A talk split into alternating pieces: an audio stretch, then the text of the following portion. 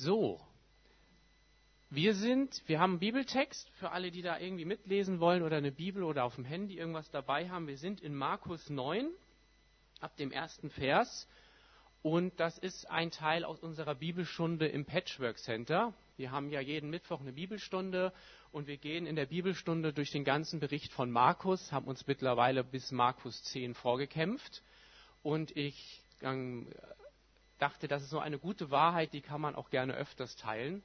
Und ich hoffe, dass ihr dadurch ermutigt werdet. Das ist auf jeden Fall mein Ziel. Und zwar geht es darum, ich glaube, weiß nicht, können wir das schon sehen auf der Leinwand? Die erste Folie. Also ich kann es nicht sehen, ich habe nämlich hinten keine Augen. Deswegen muss ich mich. Da kommt irgendwas. Das wahre Wesen von Jesus.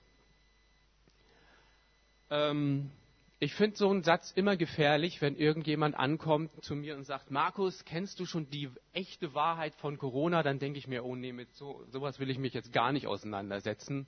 Oder die Wahrheit über den Krieg oder was auch immer da für ein Blödsinn dann kommt.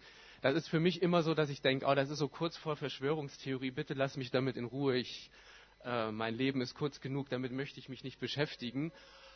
Und ja, wenn man so ein Thema hört, die Wahrheit von, von, von dem Wesen von Jesus, dann ist das natürlich so die Gefahr, so willst du jetzt was, was willst du uns jetzt erzählen?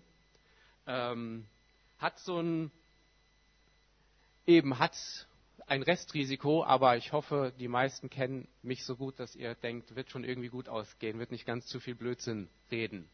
Aber es gibt da wirklich was zu entdecken bei Jesus und ich weiß, dass viele das schon entdeckt haben, dass man immer wieder am Entdecken ist.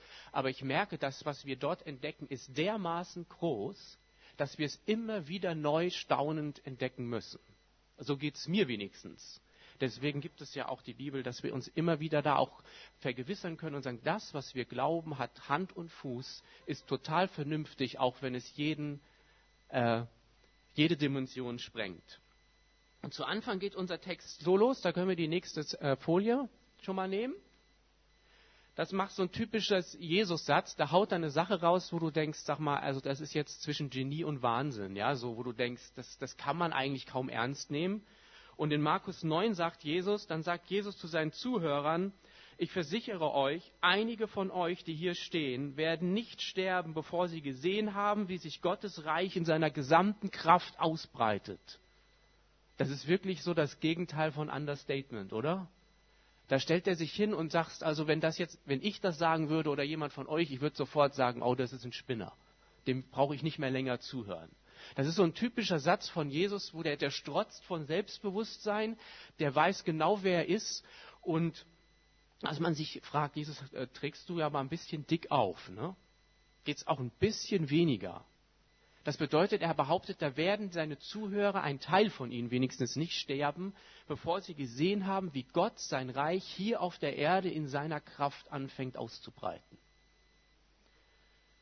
Und wir werden mal gucken, ob diese mächtige Aussage, dieses, ob das, ob er das einhält. Und es ist wie ein bisschen, ich glaube, in meiner Hoffnung für alle Bibel haben sie diesen Satz und dann kommt die Überschrift zur nächsten Geschichte. Ich glaube, man müsste diese Überschrift dahin halten, weil da ein bisschen falsch. Ich würde die Überschrift hier ist, weil es ist wie der Prolog zu unserer Geschichte, die wir jetzt hören. Es ist wie die Überschrift, weil Markus dann sagt, er verbindet diese Aussage mit, sagt, sechs Tage später nahm Jesus Petrus, Jakobus und Johannes mit auf einen hohen Berg. Sie waren dort ganz alleine. Es scheint so, als würde er sagen, da haut Jesus also so eine gewaltige Aussage raus und sechs Tage später ist das passiert. Macht er eigentlich, glaube ich, wenn ich das richtig verstehe, macht er nirgendwo sonst, dass er diese Aussage ganz klar zeitlich zusammenzuordnet. Und sie nehmen ihn auf einen hohen Berg mit und jetzt muss ich ganz kurz äh, mal so Bibelkunde oder äh, Neues Testament, äh, wie nennt sich das? Ähm, Umwelt machen. Welcher Berg ist das? Die nächste Folie. Ich glaube, dass es der Berg Hermon ist. Jetzt ist das normalerweise, hat mich das in der Bibel schon immer wahnsinnig genervt, wenn die Leute da irgendwie sagen, interessiert mich doch nicht, auf was für ein Berg der gelatscht ist. Ich glaube aber, dass zu Verständnis der Geschichte das schon ein bisschen helfen kann. Normalerweise ist es der Berg Karmel. Der liegt aber, haben wir ein Problem, im Süden und Jesus ist gerade im Norden. Also das macht ja keinen Sinn. Und der Karmel ist 400 Meter hoch. Das Hermongebirge, wo Jesus sich gerade aufhält, ist über 2600 Meter hoch und ist immer schneebedeckt. Warum ist das zum Beispiel wichtig? Stell dir das mal vor. Ist ja ein Grund, warum äh, sich nicht jeder freiwillig zur Gottesdienstleitung meldet. Ich weiß das ja auch, ist, du hast ja eine Menge zu tun. Also dein Leben ist nicht langweilig. Und du bist voll eingespannt und sagst, Markus, ich bin am Limit und ich kann nicht noch einfach hier am Sonntag noch eine Schippe draufgeben.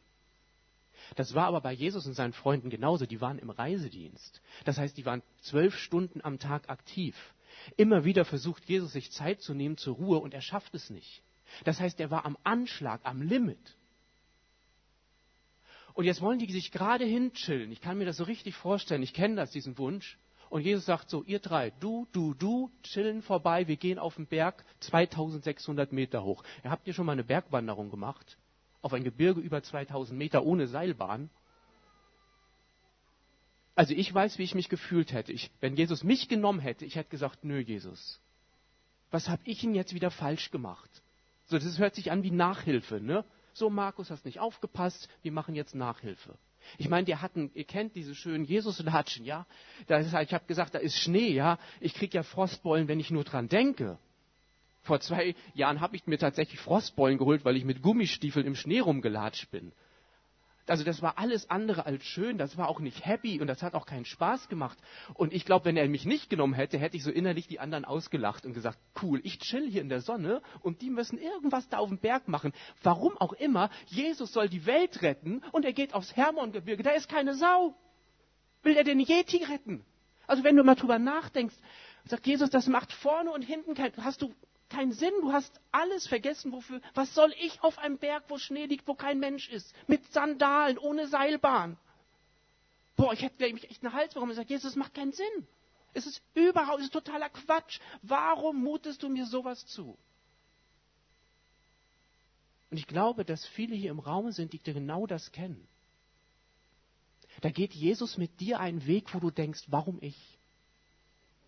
Warum nicht der Gerd? Der chillt so sein Leben. Warum kann ich das nicht machen? Weiß nicht, du, du fühlst, ich finde so bei, bei dir das so, ja? Ich möchte dir nicht, nichts zustellen. Das ist mir gerade spontan eingefallen, ja? Warum ich? Warum kann der Gerd nicht auf dem Berg latschen? Warum kann ich nicht in der Sonne ausruhen? Ich hatte viele Punkte in meinem Leben, wo es mir so ging, wo ich sage, ich bin sowas vom Arsch, Jesus. Das Letzte, was ich brauche, ist noch eine Schippe obendrauf. Und dann gibt es zwei Schippen obendrauf. Und ich sage, Jesus, weißt du nicht, wie es mir geht?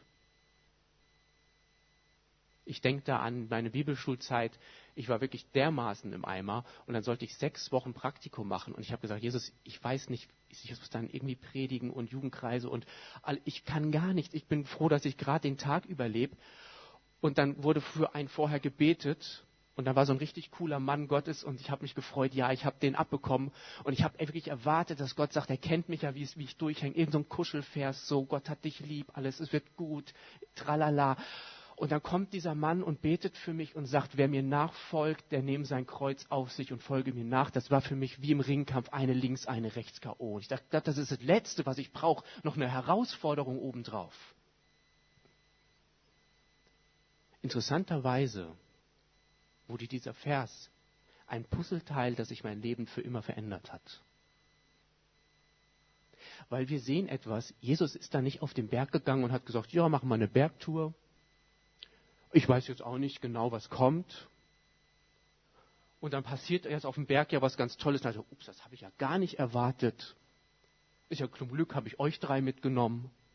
Der hat einen ganz klaren Plan. Der hat das vorher angekündigt, hat gesagt, es wird was Geniales passieren. Ihr werdet sehen, wie Gottes Reich sich ausbreitet und euch drei brauche ich da oben auf dem Berg. Der wusste, was passiert. Und er wusste, dass sich das für die drei bleibend lohnen wird, dass sie da oben mitkommen. Und er wusste auch, die anderen zwölf brauche ich da nicht. Und es ist keine Wertung. Mir geht es nämlich andersrum so. Dann erzählt, bleibe ich mal beim Gärtner, ne? der passt eh gerade nicht so gut auf, ne? Da kommt der Gerd und erzählt, was er Cooles mit Jesus erlebt hat. Und was denke ich? Ja, warum nicht ich? Weiß nicht, ob ihr das kennt, ne? als sie wieder vom Berg gekommen wäre und ich hätte in der Sonne gechillt, da wäre ich der Erste, der sich gemeldet hat und jetzt bockig wäre und sagt, warum hast du mich mitgenommen, Jesus? Hätte ich das gewusst, wäre ich auch mit Sandalen im Schnee gelatscht. Und hätte ich gefragt, hat Gott mich nicht lieb? Habe ich zu viel gesündigt? Bin ich nicht nah genug bei ihm? Was für einen Grund gibt es davon, dass Gerd das erleben darf und nicht ich? Ich weiß nicht, ob ihr solche Gedanken kennt. Ich kenne die andauernd. Und man sich dann sagt, irgendwie scheinen alle was Tolles zu erleben, nur ich bin der kleine Mops, der daneben steht und man sich fragt, was stimmt mit mir nicht? Es gibt einen ganz wichtigen Grund, warum Jesus die drei genommen hat und nicht die zwölf. Und wenn wir das verstehen, dann glaube ich, sind wir einen ganz tiefen Schritt weiter im Glauben. Wie handelt Gott mit uns?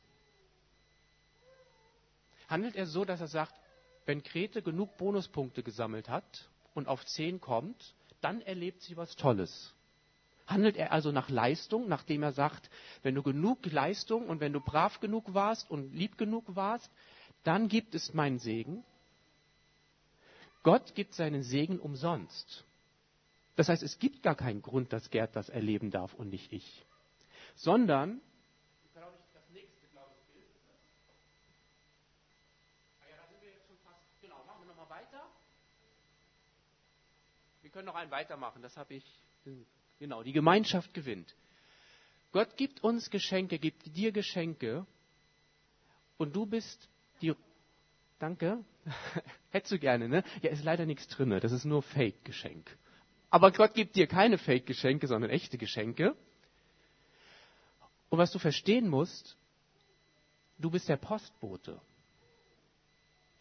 Dieses Geschenk gibt er dir, damit du es mit der Gemeinschaft, mit der Gemeinde teilst.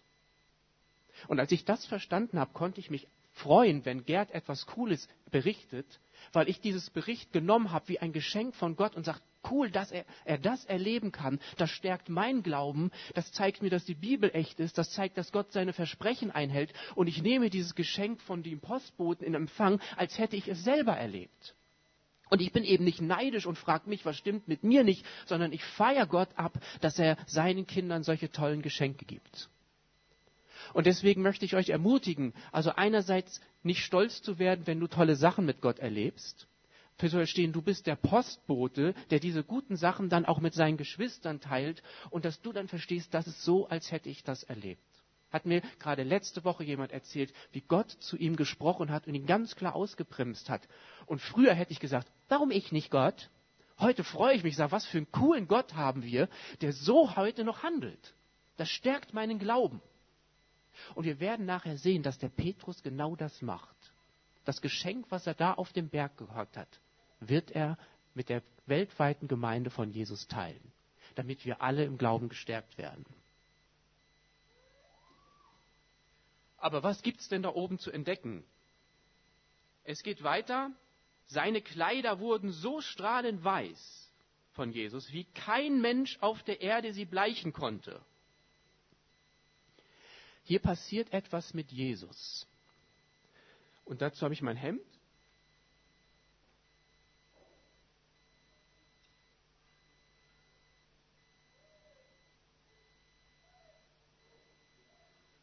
Das, wir haben ja bei Jesus ein Problem.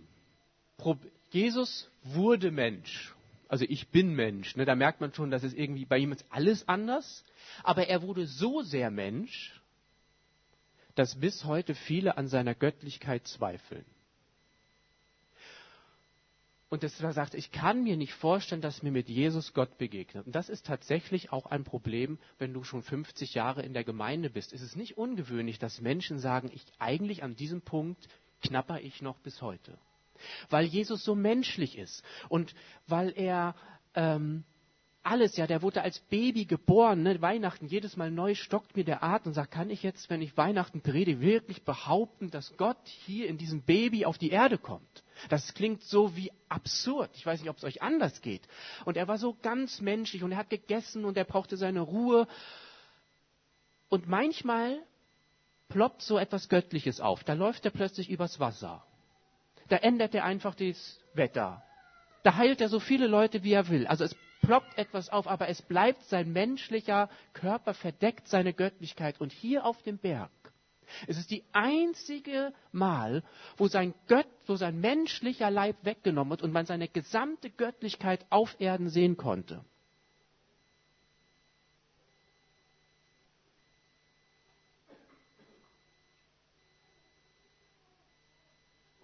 Ich gucke mal, ob das jetzt auch funktioniert.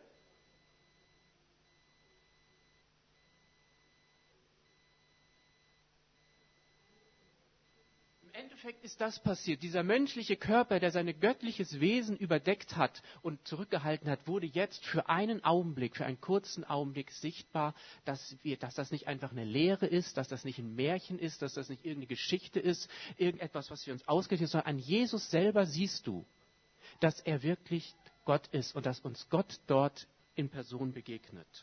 Ich glaube, die nächste Folie sind wir schon, ne? Ja, genau. Das hatten wir jetzt auch schon. Ich komme da nicht immer so ganz mit. Ich vergesse das im Eifer des Gefechts manchmal. Und wir sehen eben, und jetzt machen alle anderen Geschichten, er geht auf dem Wasser, er ändert das Meer, er ändert das Wetter und plötzlich macht das unter diesem Gesichtspunkt auf dem Berg total Sinn, weil uns kommt ja Gott in Person. Der Schöpfer selber ist da bei uns. Und die ganze Bibel, eben der Bericht Markus zeigt das. Der Markus fängt ja an, ich will euch zeigen, dass Jesus der versprochene Retter ist, der Sohn Gottes. Und wenn man sich mit dem Leben von Jesus beschäftigt, dann muss man immer mehr an seiner Menschlichkeit zweifeln und wird immer deutlicher, dass äh, das nur göttlich sein kann, was uns hier begegnet. Ich mache mal den Baustrahler aus, weil ich glaube, die meisten von euch haben keine Sonnenbrille mitgebracht. Ne? Das werde ich beim nächsten Mal ankündigen.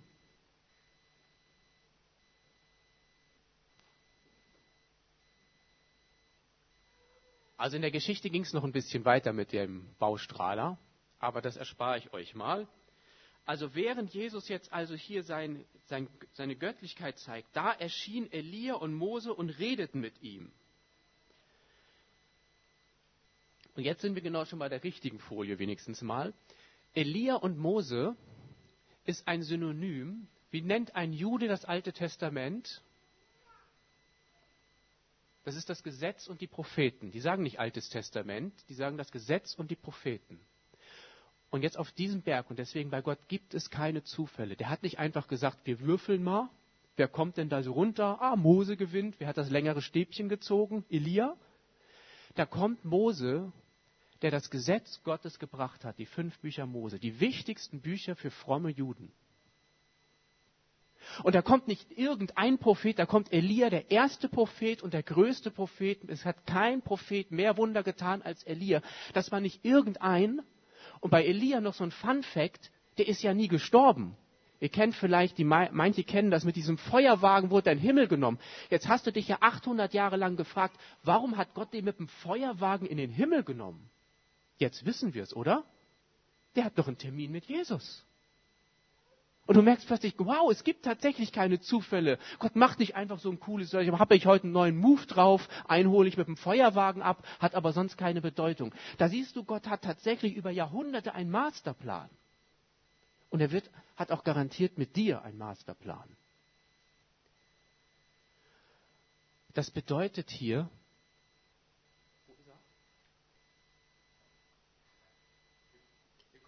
bisschen von der Olympiade, dass es wie ein Staffelübergab.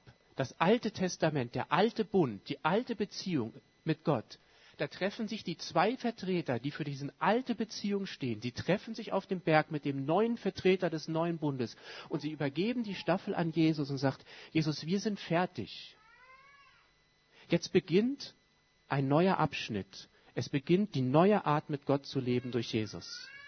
Und wenn wir die, wenn wir die Bibel lesen, das Alte Testament, dann entdecken wir, dass alles, was Gott über den Retter gesprochen hat, sich in Jesus erfüllt. Du siehst also, dein Glauben hängt nicht nur daran, weil Jesus dasselbe an seinem, Leib, an seinem Leben zeigt.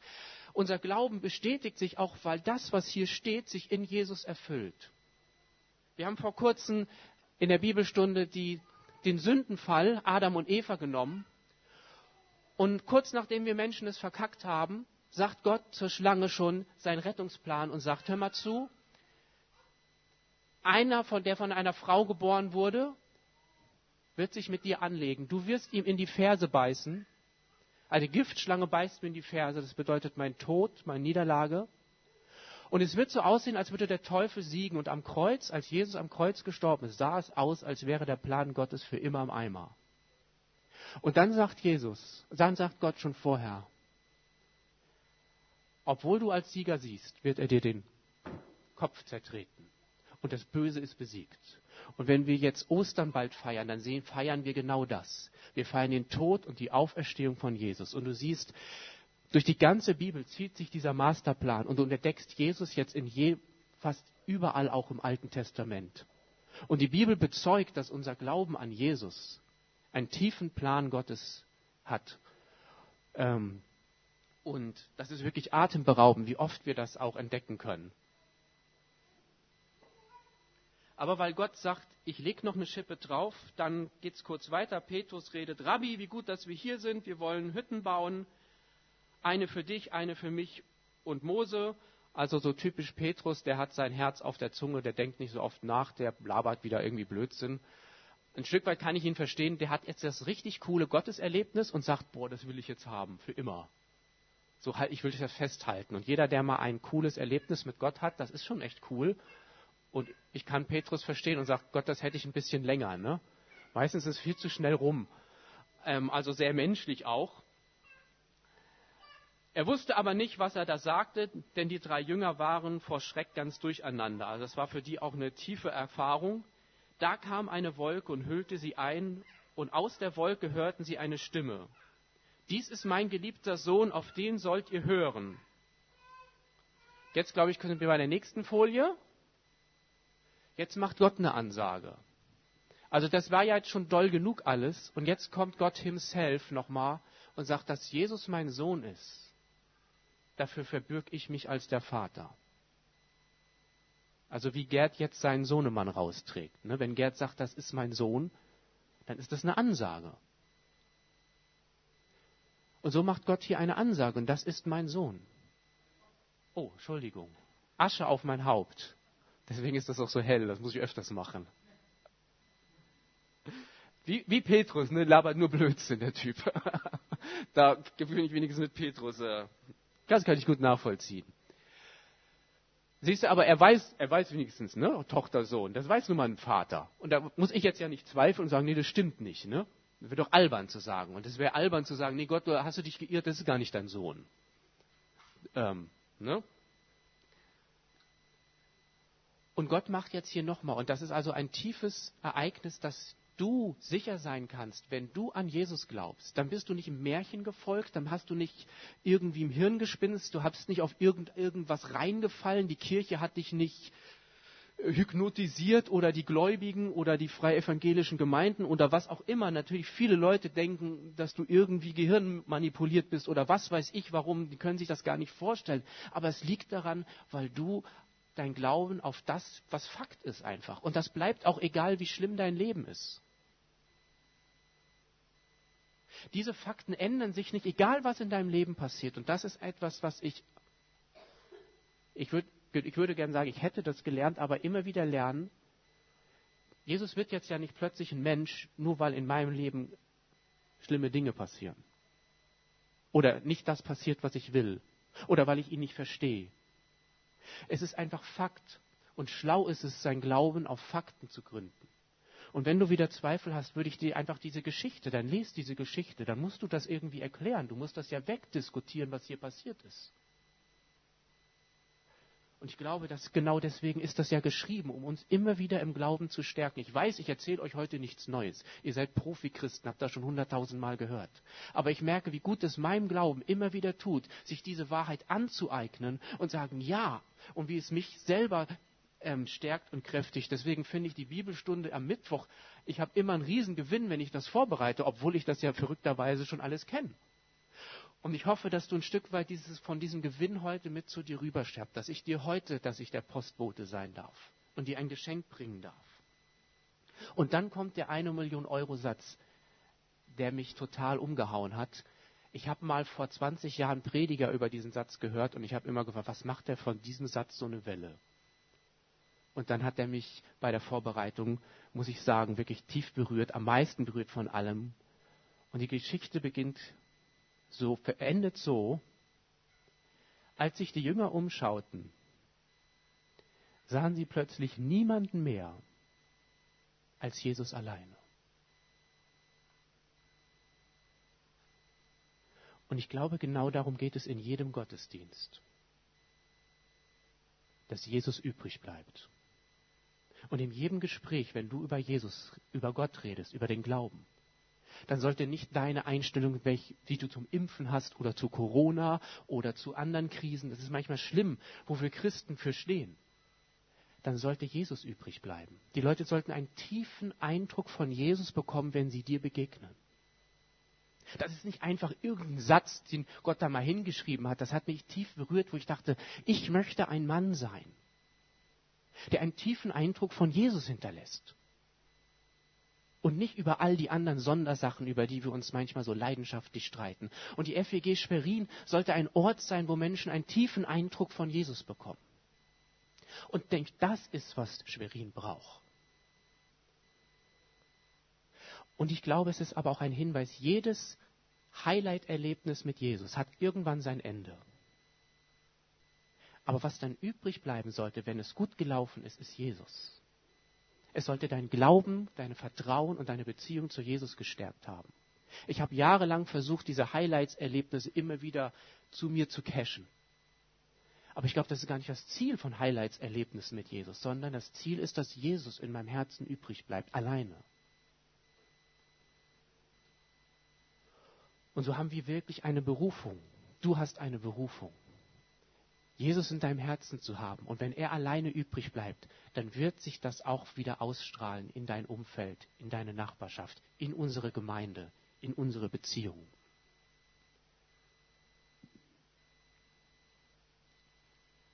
Und Vater, dafür bitten wir dich, dass du diesen tiefen Eindruck von Jesus in unser Herzen schreibst und dass wir immer wieder da zurückzukommen, dass du übrig bleibst, Jesus.